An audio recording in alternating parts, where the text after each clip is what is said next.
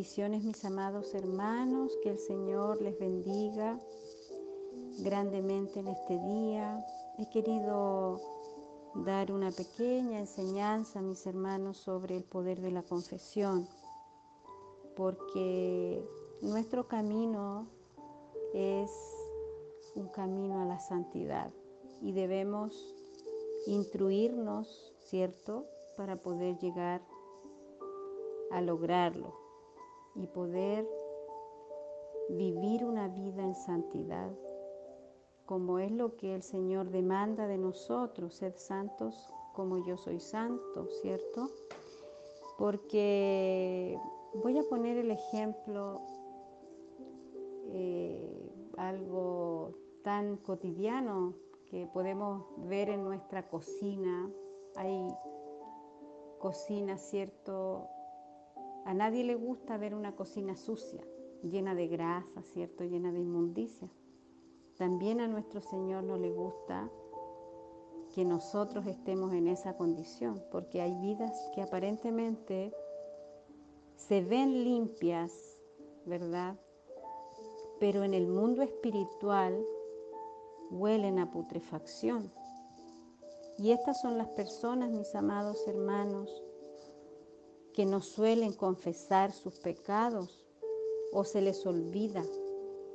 Oran mucho, oran por todo, pidiendo, ¿cierto?, misericordia, pidiendo por esto, por esto otro, por lo otro, pero no confiesan sus pecados.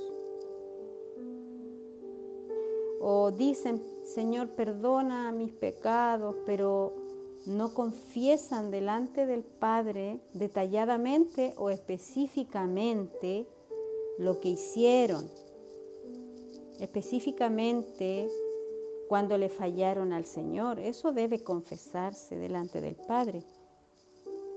Vamos a leer en Primera de Juan, capítulo 1, versículo 9, porque está escrito en su palabra, dice, si confesamos nuestros pecados, Él es fiel y justo para perdonar nuestros pecados y limpiarnos de toda maldad.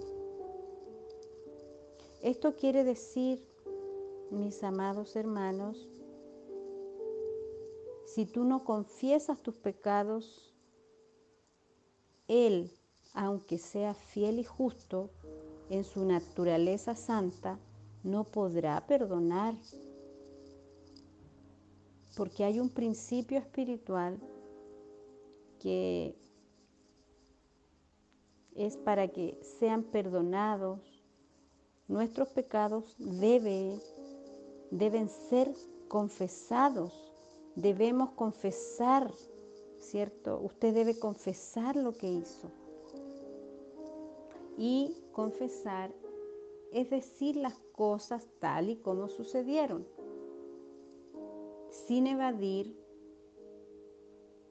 nuestra responsabilidad, porque tenemos una responsabilidad, ¿cierto? Después de ciertas actitudes que no son permitidas de acuerdo a la palabra del Señor, son faltas delante del Señor y tenemos que confesarlas. Y tampoco nos podemos excusar. Una persona que no se confiesa delante de la presencia de nuestro Padre Eterno está llena de mugre, está olorosa pudredumbre, está llena de pecados que se están pudriendo en el mundo espiritual. Aunque sea un pecado de hace 50 años atrás, usted debe confesarlo no puede dejar ese pecado oculto y ponerle, taparlo, ponerle tierrita encima.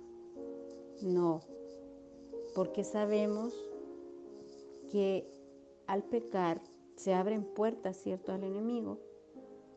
Entonces entró un espíritu inmundo a través de ese pecado. Entonces, para poder cerrar esa puerta debemos confesar con nuestra boca delante del Señor. Porque esto hace, Si no confesamos, ¿cierto?, nuestros pecados, esto hace que la presencia del Espíritu Santo se apague, porque el Espíritu Santo no puede estar en un lugar donde todo está sucio y donde la atmósfera espiritual está hedionda. No puede morar allí.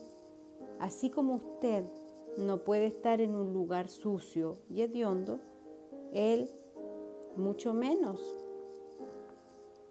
Y Él es santo, ¿verdad? Y una santidad perfecta, una santidad eterna. La palabra dice que Él es fiel y justo para perdonar, porque Él dijo antes en el antiguo pacto, dice que el que encubra su pecado no prosperará, pero el que se aparta, éste alcanzará misericordia, ¿verdad? Y el perdón es misericordia.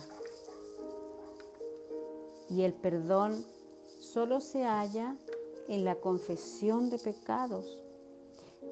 Yo quiero que usted comprenda, mi amado hermano, mi amada hermana, el principio espiritual el poder que hay en la confesión. No hay limpieza espiritual si no hay confesión y arrepentimiento. La confesión es como una escoba que barre en el mundo espiritual cualquier tipo de pecado, porque allí interviene la sangre de nuestro Salvador, aplicando misericordia, que es el perdón. Si tú confiesas tu pecado, la sangre del cordero es suficiente para limpiarte. No importa cuál fue ese pecado que hayas cometido.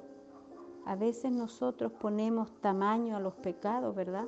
Pensamos que robar mil pesos, dos mil pesos, no es tan pecado como robarse 20 millones de pesos. Pensamos que matar a una persona es algo tremendo, es algo terrible, ¿cierto? Pero a veces no nos damos cuenta que cuando insultamos a una persona o la herimos, también la estamos matando. Entonces, no confesamos nuestros pecados porque los vemos pequeños, pero son tan pecaminosos todos, ¿verdad? Aunque no tienen o no tengan las mismas consecuencias en el mundo espiritual.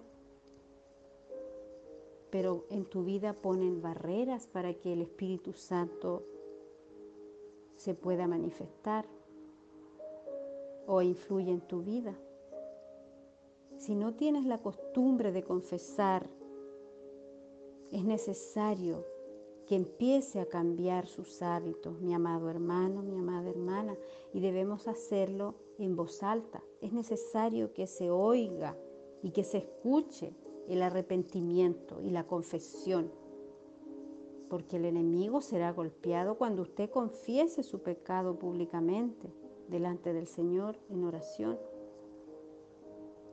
y Él sabrá que Él no tiene legalidad. Desde que usted confiesa el pecado, Él ya está ilegalmente trabajando sobre usted. Porque ha quitado con esa confesión lo que lo ensuciaba. A través de la confesión ha sido limpio por la sangre del Cordero, aleluya. ¿Cuántos ministros, cuántos hermanos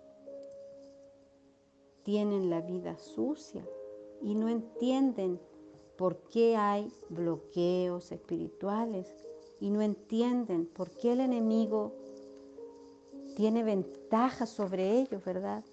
Es sencillamente porque quizás se arrepintió de lo que hizo, pero no confesó ese pecado y necesita agarrar el papel que estaba en contra suyo a través de la confesión. Esta pequeña palabra quería compartir con ustedes, mis amados hermanos. Yo quiero que usted ore Y si tiene pecados ocultos que no ha confesado, hoy es el día. No se acueste a dormir sin haberse examinado, sin haberle dicho al Padre lo que lo que hizo. Confiésele su pecado allí. Dígale, Padre, yo te pido perdón porque hoy insulté a mi esposo, porque hoy insulté a mi esposa. Yo te pido perdón, Padre, porque no respeté a mis padres, porque desobedecí a mis padres. Perdóname, Señor. Dígale allí donde está mi hermano.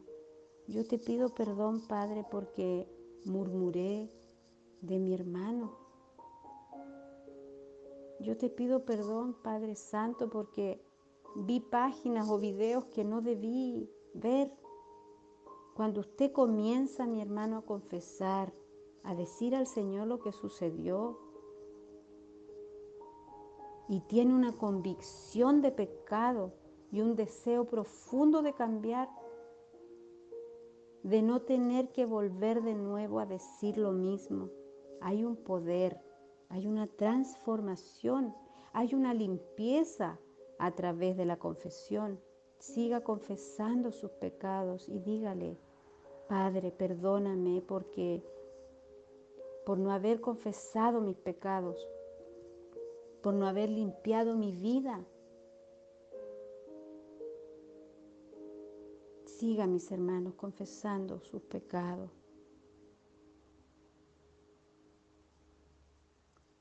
Quizás la sangre del cordero no intervino porque yo no lo permití. Yo no confesé mis pecados. Yo te pido perdón en esta hora. Ayúdame a confesar todos y cada uno de mis pecados. Trae, Espíritu Santo, del Altísimo, trae a mi mente todos mis pecados y de todo lo que yo he hecho mal. Y Él va a ayudar, mi hermano, Él le va a ayudar en el nombre poderoso de nuestro Señor Jesucristo. Amén. Ahora proclame conmigo, confesaré mis pecados, mis faltas confesaré mis transgresiones, no las ocultaré más, no las esconderé más, y seré perdonado, seré perdonado, seré perdonada. Que la falta de perdón de parte del Padre Eterno no venga a usted por causa de no haber confesado sus pecados, mis hermanos. Que el Señor les bendiga grandemente. Un abrazo para todos y que el Espíritu Santo les siga guiando, mis amados hermanos. Bendiciones. Amén.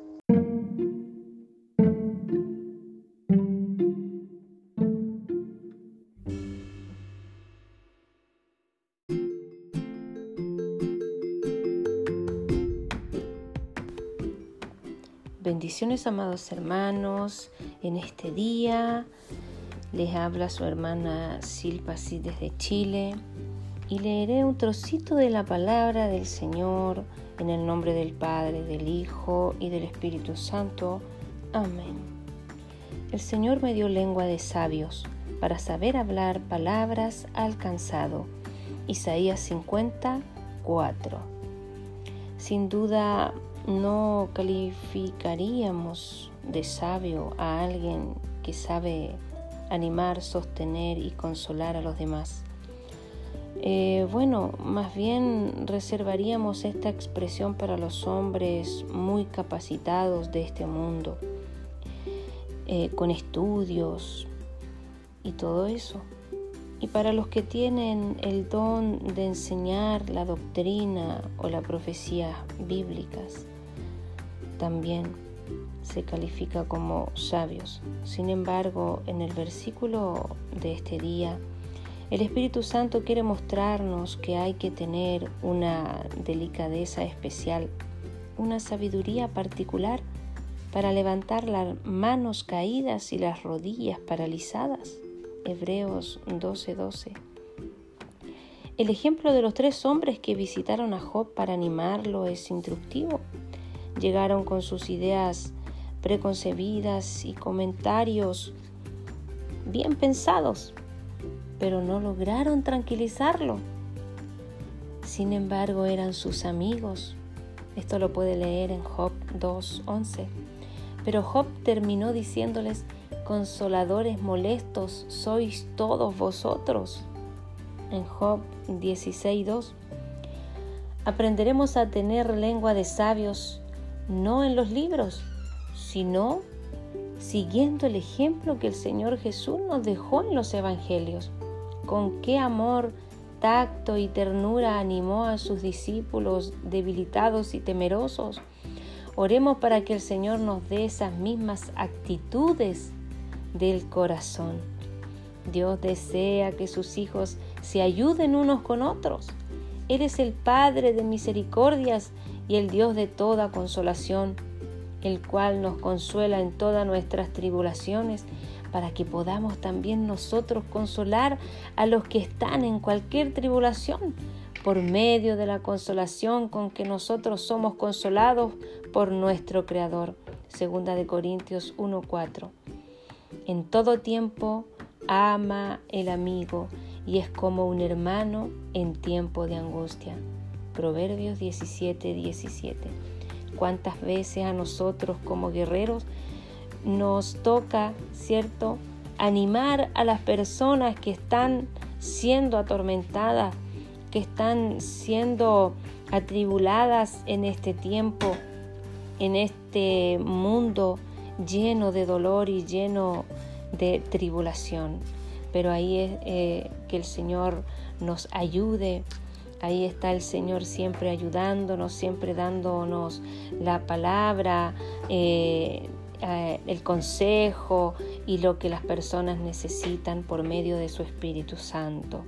Que el Señor les bendiga, mis amados hermanos, y a seguir adelante estudiando, a seguir adelante en esta batalla que solamente va a terminar cuando el Señor venga a buscarnos. Y a seguir adelante, guerreros, soy su hermana Silva desde Chile. Bendiciones.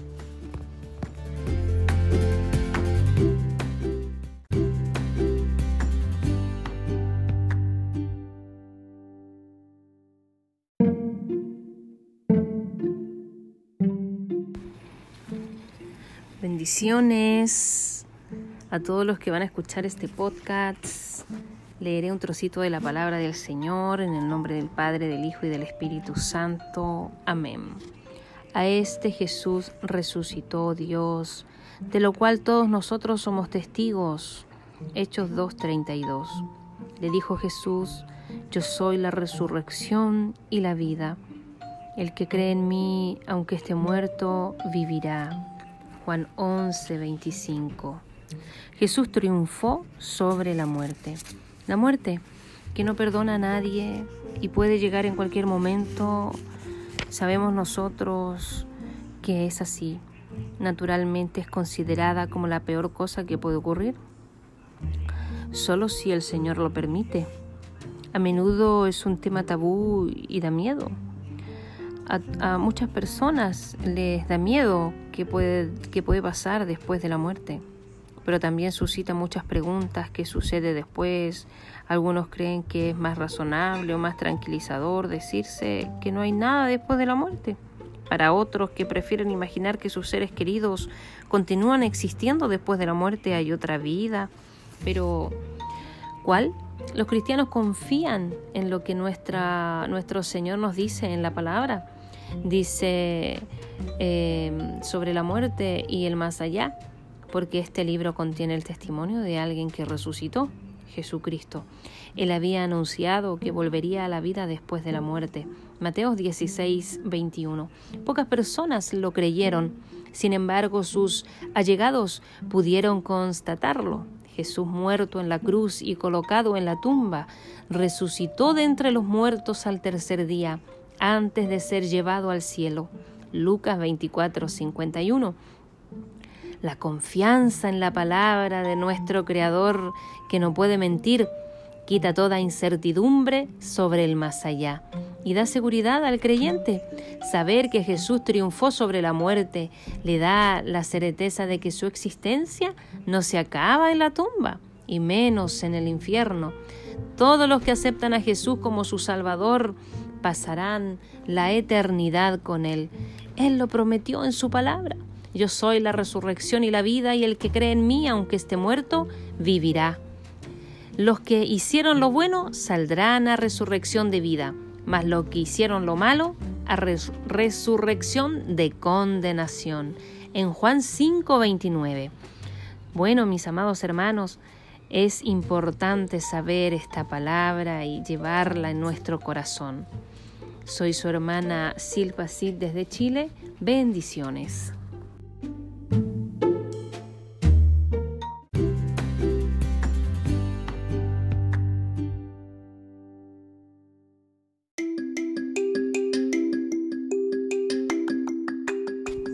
bendiciones a todos los que van a escuchar este podcast.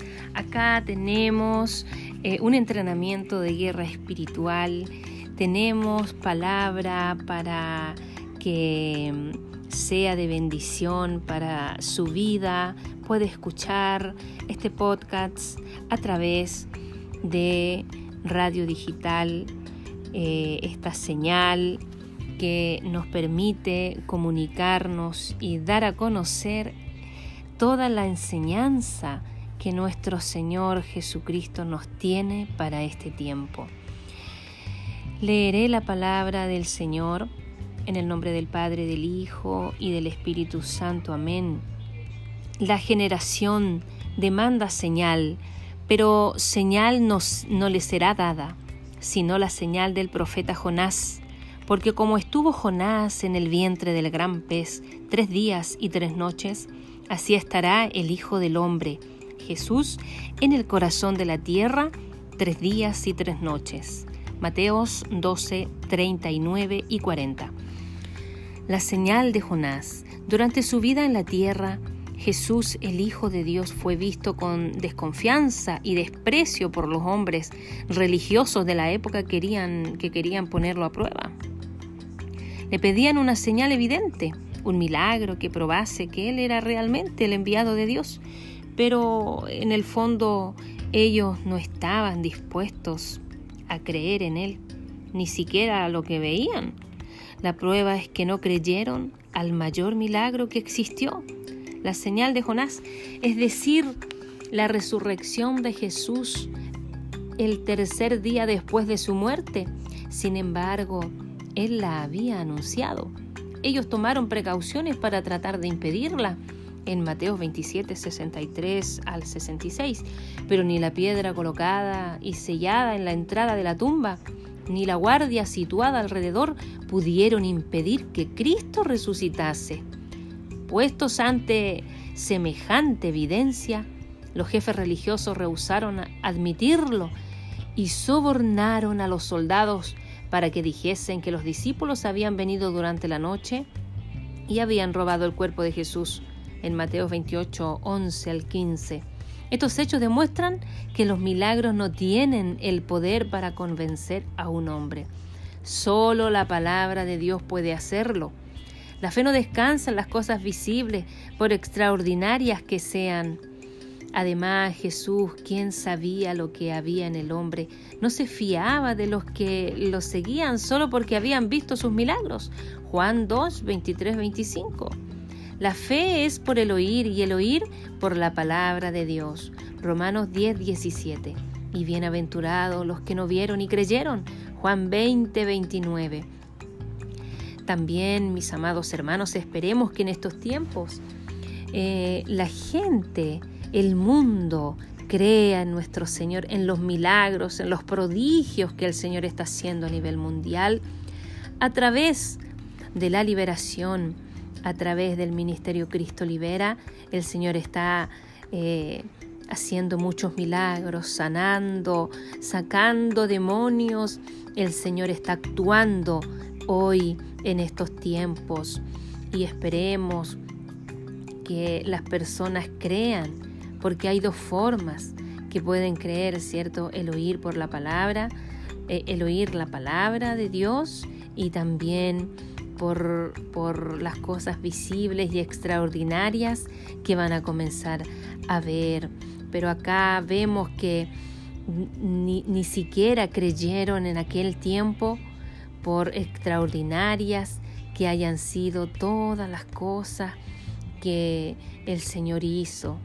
Pero esperemos que la voluntad del Señor sea con nosotros y sea con este en estos tiempos también con su iglesia para que cuando él venga su iglesia esté sin manchas y sin arrugas. Para eso estamos trabajando los guerreros para que la iglesia sea libre. Soy su hermana Silpa desde Chile. Bendiciones a todos.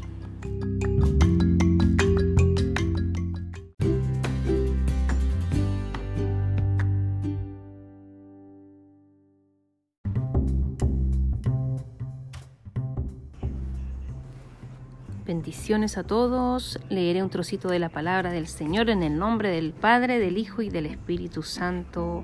Amén. ¿Qué aprovechará al hombre si ganare todo el mundo y perdiere su alma?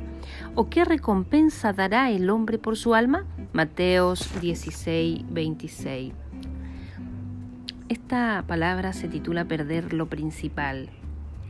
Puede leer en Lucas 12, del 16 al 21. Jesús contó esta parábola a la multitud. La heredad de un hombre rico había producido mucho. Quizá disfrutemos de la prosperidad material. Podemos, cierto, por supuesto, atribuirla a nuestras capacidades y a nuestros esfuerzos diarios que nosotros hacemos trabajando. Pero no olvidemos que también está ligada a la bondad de nuestro Creador hacia nosotros. Él pensaba dentro de sí diciendo, ¿qué haré? ¿Por qué no tengo dónde guardar mis frutos? Derribaré mis graneros y los edificaré. Y los y los edificaré mayores. Allí guardaré todos mis frutos y mis bienes. En lugar de dar gracias a Dios por su bondad, hizo proyectos para desarrollar sus negocios. Su materialismo le hizo olvidar lo principal. Diré a mi alma, muchos bienes tienes guardados para muchos años. Repósate, come, bebe, regocíjate. El único objetivo de su vida era disfrutar de todo lo que sus riquezas podían ofrecerle. Pensaba vivir aún mucho tiempo, pero, mm, pero olvidaba que el futuro no le pertenecía. De hecho, hay muchas personas en este mundo que piensan así. Dios le dijo, necio, esta noche vienen a pedirte tu alma. ¿Y lo que has provisto? ¿De quién será? Necio, esta es la apreciación de Dios, nuestro Creador. Su vida exitosa materialmente era un fracaso. Su locura materialista le impidió crear una relación vital con su Creador. Jesús concluyó, así es el que hace para sí tesoro y no es rico para con Dios. Vayamos a Él para conocer la gracia de nuestro Señor Jesucristo, que por amor a vosotros se hizo pobre, siendo rico, para que vosotros con su pobreza fueseis enriquecidos. Segunda de Corintios 8, 9. Soy su hermana Silpa desde Chile. Un abrazo.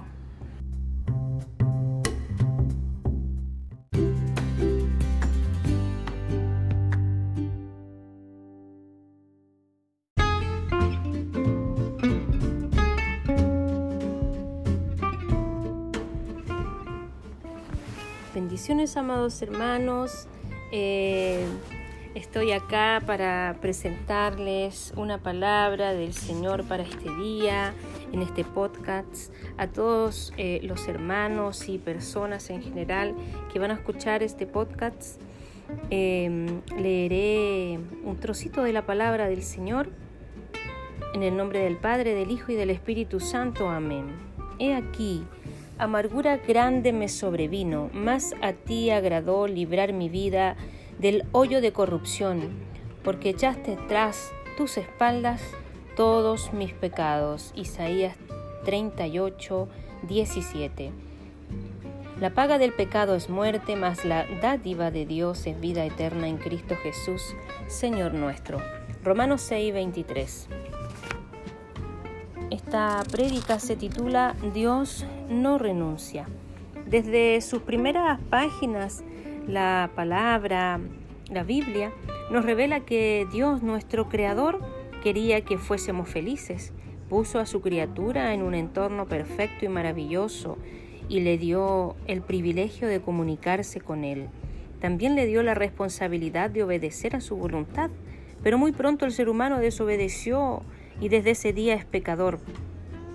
Romanos 5:19 El hombre que antes era libre y feliz, según la voluntad de Dios, ahora está sometido a las lágrimas, la tristeza, la muerte, porque desobedeció Debido a ello el mal está presente en todas partes del mundo.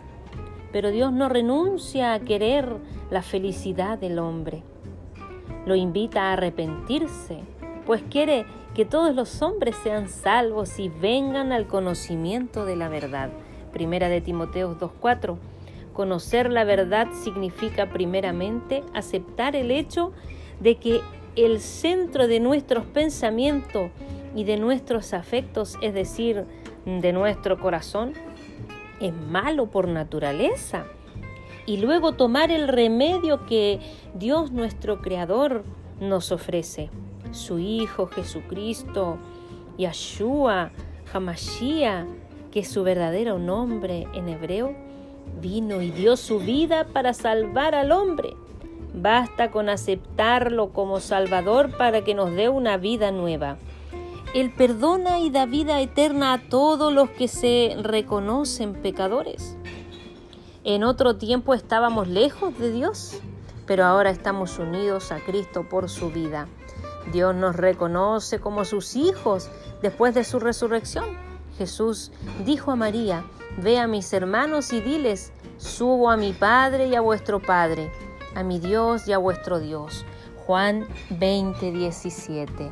Bendiciones, amados hermanos. Soy su hermana Silpa sí desde Chile, impartiendo esta palabra a través de este podcast, de esta radio digital.